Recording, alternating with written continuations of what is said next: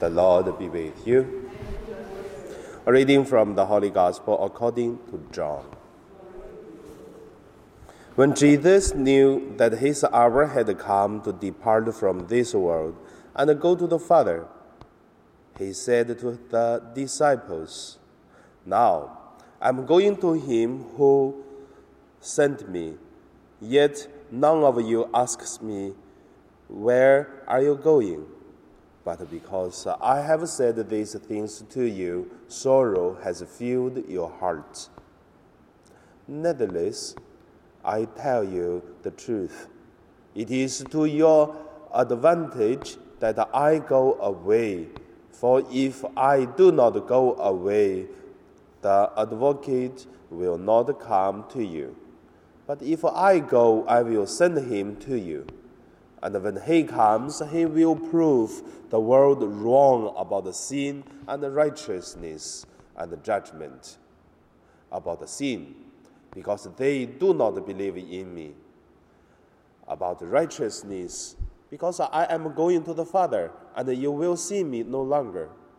About the judgment, because the ruler of this world has been condemned. The Gospel of the Lord. So today, my meditation name is uh, righteousness, sin, and uh, judgment, because these three words leading more than half of the content for today's the gospel. The first, let us look at uh, what is uh, righteous. When talk about the righteous, Jesus used these words. He said,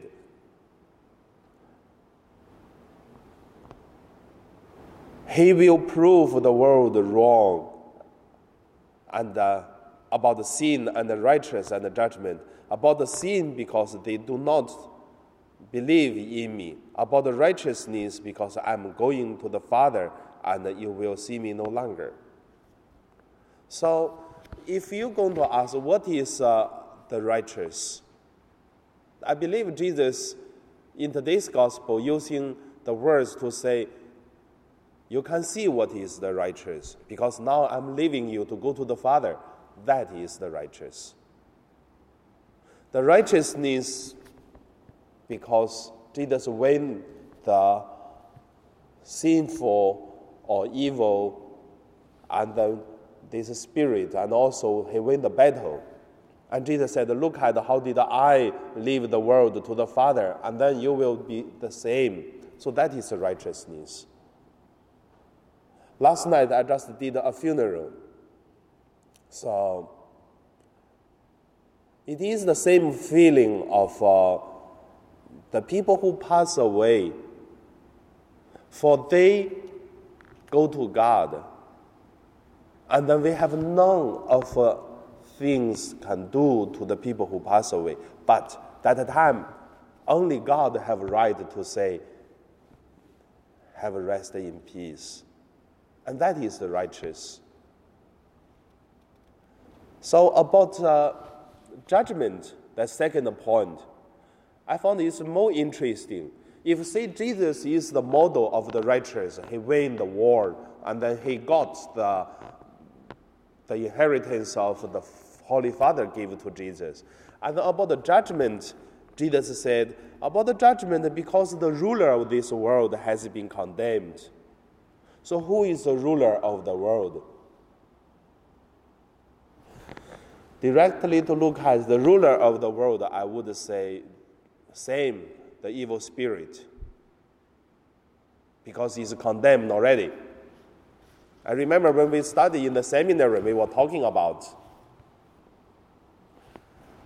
could the evil spirit, the Satan, get out of uh, the hell one day, maybe after, after many, many, many, many years, could they be saved also?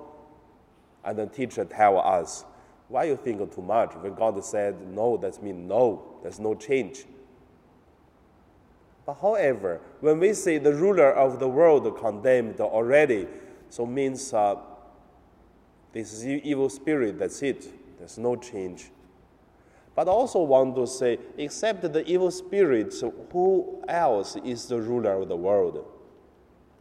I would say the people making this world as a home. The people think that uh, he ruled the whole world already, or build up everything in this world. That is the ruler of the world. But Jesus said, the ruler of the world already have been condemned. That's what we heard the story about uh, Constant in the Roman time. I don't know because when we read the books, it's always talk about it's true or not. I have no idea. So said the King Constant, and when he died, he put his uh, hands and his feet outside of the coffin so that to show he is the ruler of the, the Asian, Europe, and also Africa. Then he ruling almost uh, all the world, which is the, at that time people knew the territory of the world. And then he is a ruler, but uh, without anything, he lived the world. I don't know, but it's a very beautiful story. But however, whoever build a home in this world, and it will lost everything because everything is here. Then about uh, sin, righteousness, and the judgment. So about the sin, Jesus said, because they do not believe in me, that is sin. So when I will look at that, I will when I, when we study seminary, same we were talking about the sin. Sometimes we are too nervous about what the things we did wrong. I mean that's a Catholic. And as we did as a congregation, it's very uh, very powerful to do an interreligion dialogue, which means uh, the Catholic, the Buddhism, the, the Muslim, all these religions. We do a lot of comparative between the religions. So when the Catholic were talking about every time, how if we could not go to heaven, so how could we do? And this or that, we will go to hell. We vary a lot. You know, the Muslim, 99% the Muslim will go to, go to heaven. Whatever they do, they go to heaven. And then about uh, the Jewish, all Jewish go to heaven. No one should go to the hell. I mean, not all the Jewish believe like that, but most of the schools of the Jewish, they have the same belief. If you are Jewish, then you go to heaven. Only not Jews, they go to hell. So when we compare different religions, we found out very interesting. The Catholic we always worry that we cannot go to heaven, but all other religions they think they are all go to heaven. So that is why in today's gospel we look at Jesus said, "What is sin? If you do not believe in me, you are sinned already. Not what you did. Of course, that's important, but have to make a very very clear one thing believe, you are already no sin. Others sin, and God will forgive. But we have to be good. About the judgment, same, the world condemned already. About uh, the, the righteousness, look at Jesus. How did Jesus go? We will go to the same place.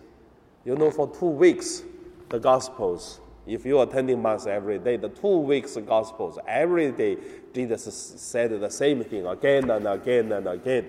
I have to go. If I go, then I prepare a place for you. I have to go. If I go, it's good for you.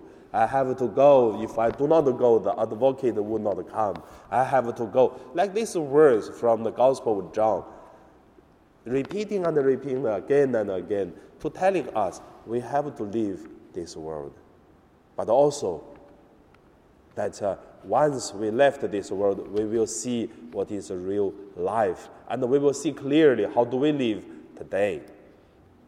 So may God lead us in the life, this world, peace and joy, and also may God lead us in the eternal life that will be peace and joy forever.